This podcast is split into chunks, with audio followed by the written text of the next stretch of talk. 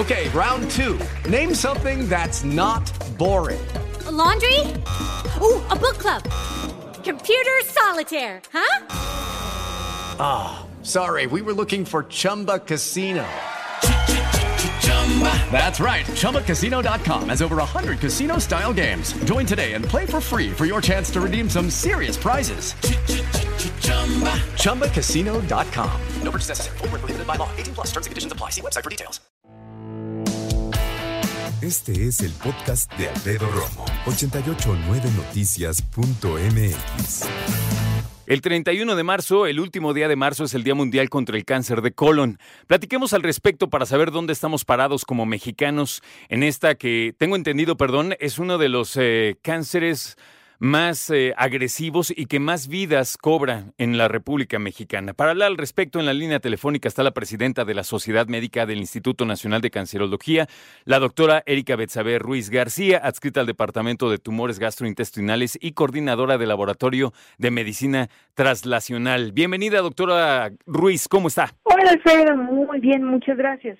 Qué gusto saludarla. Platíquenos, por favor, ¿dónde estamos como México en cuestión de cáncer de colon? ¿Cuál es nuestra realidad? La realidad es que este tipo de enfermedad cada vez lo estamos viendo más frecuente en nuestra población. Si bien muchas de las campañas que se han hecho en televisión y en radio han ayudado para que otros cánceres la gente los tome en cuenta como es mama o próstata, una situación real es que el cáncer de colon pareciera ser un cáncer tabú.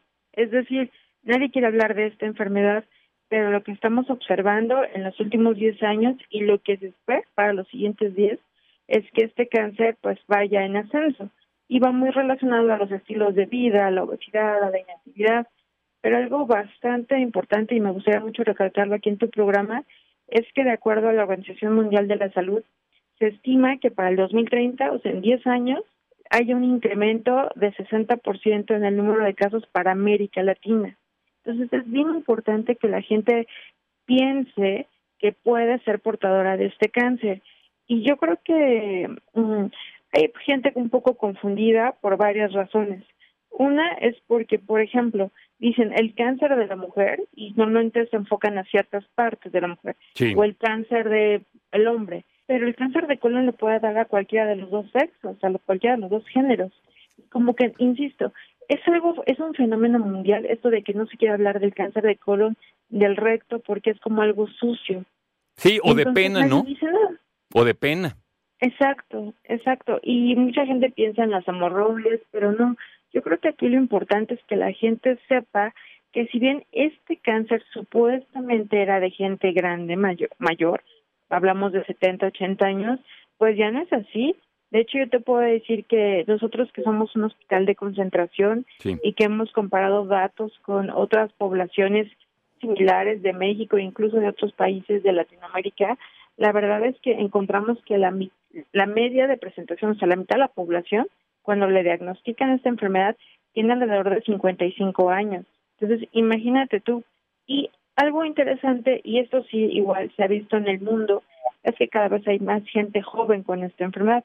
Cuando hablo de gente joven, me refiero sobre todo a gente menor de 50 años. Okay. Y nosotros podemos decir que en nuestra casuística eh, interna, uno de cada cinco pacientes tiene menos de 40 años. Wow. no es un cáncer raro, es un cáncer muy frecuente. Es muy frecuente. Hace ratito perdí el dato, perdón, doctora. Decía que en 10 años el aumento para América Latina va a ser exponencial. ¿De cuánto por ciento? 60. 60. Eso se dijo desde hace como tres o cuatro años. Ok, entonces estamos cada vez más cerca. Sí, claro. Y de hecho ha habido varias campañas. Ahorita, obviamente, por razones del COVID, pues prácticamente las campañas que teníamos nosotros para incentivar a la gente que pensara sobre esta enfermedad, pues quedaron ahorita un poco opacadas.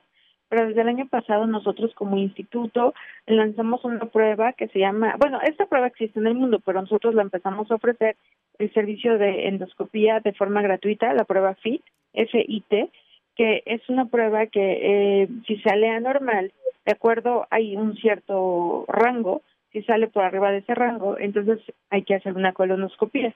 Es como un pre-screen, un pre-tamizaje antes de una colonoscopia. Ahorita, obviamente, por razones de que tenemos que estar todos guardados, pues ahorita esto no es tan factible, pero es importante que la gente sepa, porque ese es otro miedo. No solamente es algo sucio, sino que la gente le da miedo el hacerse un estudio de colonoscopia. Pero la verdad es que es un estudio muy sencillo, o sea, lo sedan y el paciente no siente nada. Lo más, lo más complejo es la hacerse la lavativa que se tiene que preparar. Pero fuera de eso, el estudio es muy sencillo. Eh, pero digamos que un paso previo a esto para la población, ahora sí que para todo el mundo, es la prueba FIT, FIT, que se puede hacer y es sangre oculta en de una forma mucho más específica que una prueba que hace, hace muchos años se vino utilizando, ¿no? Muy bien. Ahora, yo me imagino que en cuanto se levante esta situación de emergencia por el COVID-19, la van a retomar allá en el INCAM, ¿verdad? Sí, sí, claro. La, la idea es justamente estar alentando a la población pues de estas estos fenómenos. Eh, hay muchas cosas que nosotros podemos tratar de cambiar, como es la alimentación y el sedentarismo, pero hay otras que sí son inertes como a nuestra genética. Es importante que la gente sepa, y me gustaría también aprovechar el espacio, que si alguien que nos escucha ha tenido su papá o su mamá o su abuelito este cáncer de colon, pues la probabilidad de que ellos lo tengan también es alta. Y si bien teóricamente una colonoscopía se tiene que hacer al menos la primera vez a partir de los 50 años. Esto está cambiando un poco por lo que ya te comenté, entre que encontramos gente más joven con esta enfermedad y obviamente los antecedentes familiares cuentan mucho. Una persona que padece esta situación, ya nos decía la doctora, primero atraviesa por una etapa, no todos, pero muchos atraviesan una etapa como de vergüenza, ¿no? Eh, cuando hablamos de cáncer de mama, cuando hablamos de cáncer de próstata, cuando hablamos cáncer eh, también de, la matriz, en este caso del colon, todo, eh, todos esos temas que causan tabú por cuestiones sexuales o por cuestiones gástricas en este caso, que a todo el mundo le da pena hablar de, del ano, por ejemplo, ¿no? O, le da pena hablar de cosas que tengan que ver con la popó, porque es así, entonces se vuelven un mito que nadie quiere platicar. Y cuando se detecta, cuando se diagnostica un cáncer de colon, habrá que ver en, qué etapa, ojalá la más temprana, por supuesto, que es eh, la apuesta más eh, favorable, pero tendría que enfrentar mínimo de cirugía, radiación, quimioterapia, eh, terapia con organismos monoclonales y algunas otras cuestiones que van saliendo poco a poco. Pero la verdad, doctora, que es cuando viene una, un diagnóstico de cáncer, es el principio del camino, doctora. Así es, Alfredo. La verdad es que es mucho más sencillo manejar un paciente en una etapa temprana que en una etapa avanzada. Sin embargo, yo sí quisiera hacer énfasis que aún en etapas avanzadas hoy en día se ha ayudado, la tecnología nos ha ayudado mucho porque fíjate que hoy podemos conocer características muy particulares del tumor de cada paciente y entonces justamente, aunque haya enfermedad en el hígado o en el pulmón y que hace años esos pacientes pues ya no se les ofrecía tratamiento, hoy en día a esos pacientes se les busca reducir el tumor conociendo estas características, dando el tratamiento específico exacto para ese paciente dando quimioterapia, más terapia dirigida y lo que se busca es hacerla pequeña la enfermedad para que después cirugía pueda retirar el remanente de la enfermedad. Y de esta forma tenemos un gran número de pacientes en enfermedad metastásica que se pueden convertir en sobrevivientes. Entonces, eso es importante que la gente sepa. Obviamente, en etapas muy tempranas a lo mejor ni siquiera se requiere de estas terapias, salvo la cirugía. Y en el caso de la radioterapia, este tratamiento que es como quemar el tumor a través de un rayo, eh, esto normalmente se utiliza para el cáncer del recto, que es como la casi la última porción eh, de la colita, llamémoslo así, para que la gente lo entienda. Y lo que sí es también importante recalcar es que, eh, pues así como aprendemos a cruzar la calle y a tener cuidado para que no nos atropellen, tenemos que entender que las posibilidades de que hoy la humanidad tenga un cáncer son muy altas por diferentes situaciones, no hay una única causa. Entonces, ¿qué mejor que conocer nuestro cuerpo para de esta forma poder saber cuando algo haya, cuando hay una anormalidad? Y eso eso es lo que le quería preguntar, perdóneme doctora, hablando precisamente de esa parte. ¿Qué tendría que tomar en cuenta una persona para sospechar que tiene que ir con su médico gastroenterólogo? Sí, gracias por la pregunta. Justamente, o sea, eh, si hablamos del, no hay un síntoma que sea igual a cáncer, pero un colon saludable tendría que estar evacuando al menos una vez al día. Hay gente que evacúa más veces, eso no es malo. Lo importante es que no haya el estreñimiento, que a veces pensamos que es algo normal, pero no, un colon saludable tiene que evacuar de forma continua, una vez al día por lo menos.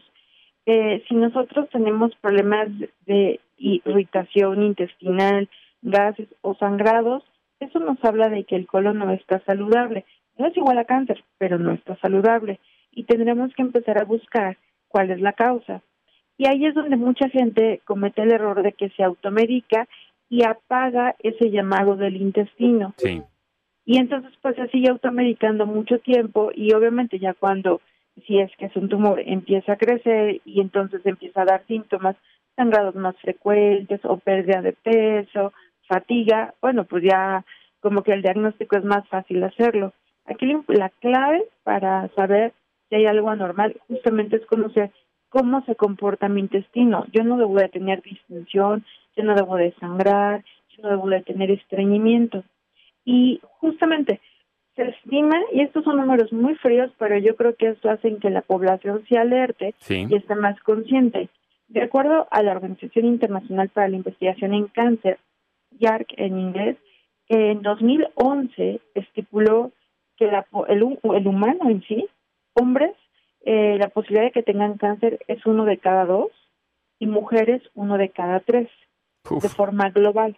Entonces, imagínate, la posibilidad es muy alta. Sí, muy alta, del 50%. Eh, para los hombres, Mínimo, sí. para las mujeres. Entonces, por eso es que yo quiero hacer mucho énfasis, no es que la gente salga desfavorida, ¿no? Pero oye, si algo me está pasando y no es normal, pues voy a buscar una atención. Y el gastroenterólogo, pues se supone que primero es el médico familiar o el médico general y luego el gastroenterólogo. Y aquí también hay algo importantísimo. Me ha tocado ver pacientes que ellos sí han sido muy cuidadosos de su salud, que han acudido a algún médico y pues lo más frecuente en nuestro país por décadas han sido infecciones gastrointestinales. Entonces mucha gente piensa que es amibas. Y sí, a lo mejor eso en los años 20, 40, 50, 60. Pero hoy, por, con los números que te di, tenemos que descartar cuando el síntoma es persistente la presencia de un tumor. Entonces, si llevan un manejo y no ven una mejoría de los síntomas en un tiempo corto, hablo de un mes, dos meses, pues tendrían que hacerle estudios más profundos o pedir una segunda opinión. Es importante que la gente entienda esto. Doctora, eh, ¿tiene usted alguna red social para que podamos contactarla? El Instituto Nacional de Cancerología tiene varias redes, pero la Sociedad Médica del INCAN tiene la propia en Facebook. Y quisiera aprovechar este espacio que nos das para decir que hay un teléfono, por si la gente lo quiere apuntar, por 55 36 93 52 00 que es un centro de atención telefónica de 8 a 4 de la tarde de lunes a viernes para todos los pacientes que tengan cáncer y tengan dudas sobre COVID-19. Porque bueno, COVID pues nos afecta a todos, pero yo me preocupo más por mis pacientes con cáncer. Claro. ¿Nos repite el teléfono, doctora, si es tan amable? 55 ¿Sí? 3693 ¿Sí? 5200. Esta línea es para pacientes con cáncer y entonces ya ellos pueden hablar y les van a dar información al respecto de qué hay que hacer. Perfecto. 55 36 93 5200, ¿correcto? Sí. Y ahí es exclusivamente para aquellas personas que tengan cáncer y que tengan dudas en cuanto al cáncer y el COVID-19. Así es. Perfecto. Doctora, no sabe cuánto le agradezco su participación en 88.9 Noticias. Que tenga un gran fin de semana, doctora Ruiz. Igualmente y cuidémonos. Sí, muy buena idea, gracias. La doctora Erika Betsabe Ruiz García, presidenta de la Sociedad Médica del INCAD, adscrita al Departamento de Tumores Gastrointestinales y coordinadora del Laboratorio de Medicina Translacional. Escucha a Alfredo Romo donde quieras, cuando quieras. El podcast de Alfredo Romo en 889noticias.mx.